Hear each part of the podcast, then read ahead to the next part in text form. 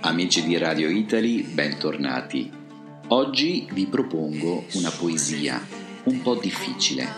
Il titolo è Il cantico delle creature ed è anche noto come Cantico di Frate Sole ed è il primo testo poetico più antico della letteratura italiana.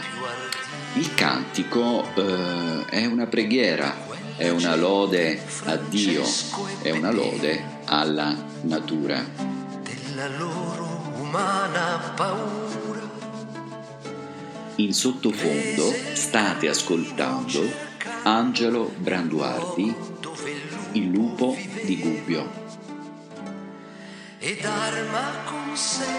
La poesia è interpretata da Nando Gazzolo che è un grande attore e doppiatore italiano. Buon ascolto.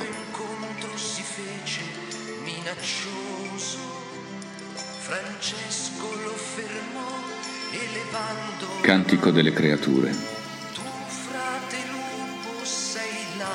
Altissimo, onnipotente, buon Signore, tue sole laude, la gloria e l'onore e tonne benedizione.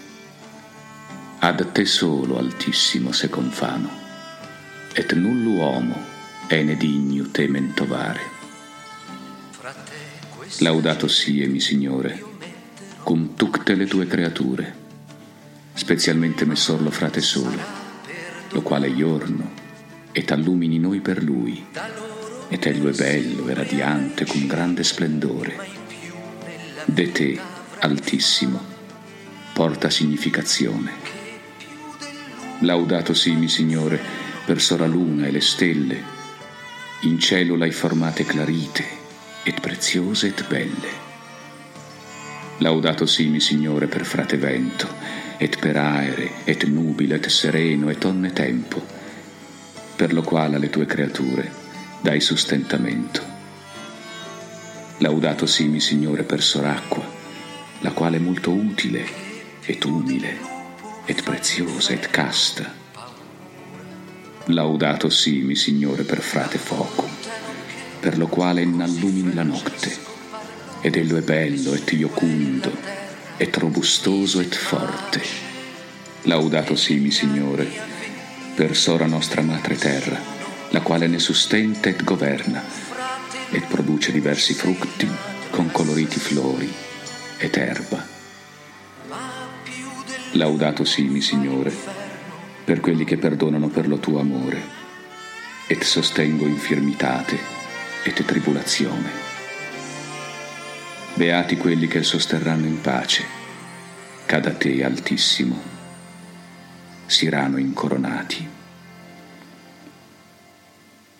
Laudato simi, Signore, per sora nostra morte corporale, dalla quale uomo vivente può scappare.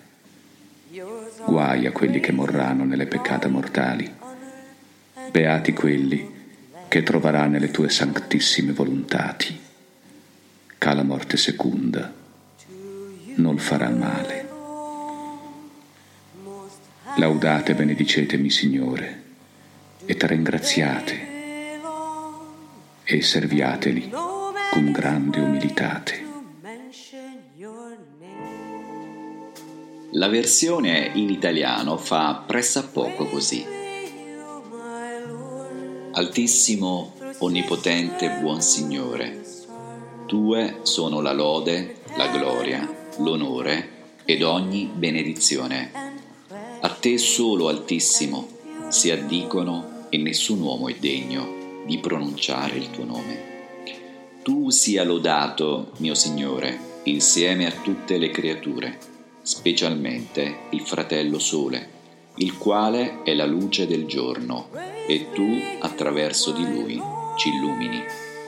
Ed esso è bello e raggiante, con un grande splendore, simboleggia te, Altissimo. Tu sia lodato, mio Signore, per sorella luna e le stelle, in cielo le hai formate, chiare, preziose e belle tu sia lodato, mio Signore, per fratello vento, e per l'aria e per il cielo, quello nuvoloso e quello sereno, e ogni tempo, tramite il quale dai sostentamento alle creature.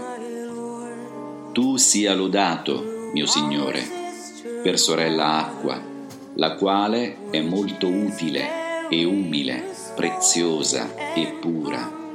Tu sia lodato, mio Signore, per fratello fuoco, attraverso il quale illumini la notte. È bello, giocondo, robusto e forte. Tu sia lodato, mio Signore, per nostra sorella Madre Terra, la quale ci dà nutrimento, ci mantiene e produce diversi frutti con fiori colorati ed erba. Tu sia lodato, mio Signore, per quelli che perdonano in nome del tuo amore e sopportano malattie e sofferenze. Beati quelli che le sopporteranno in pace, perché saranno incoronati.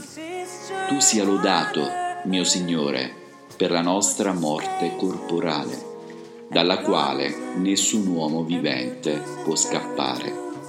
Guai a quelli che moriranno mentre sono in situazione di peccato mortale.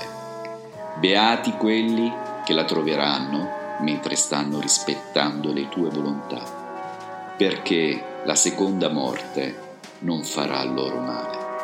Lodate e benedicete il mio Signore, ringraziatelo e servitelo con grande umiltà.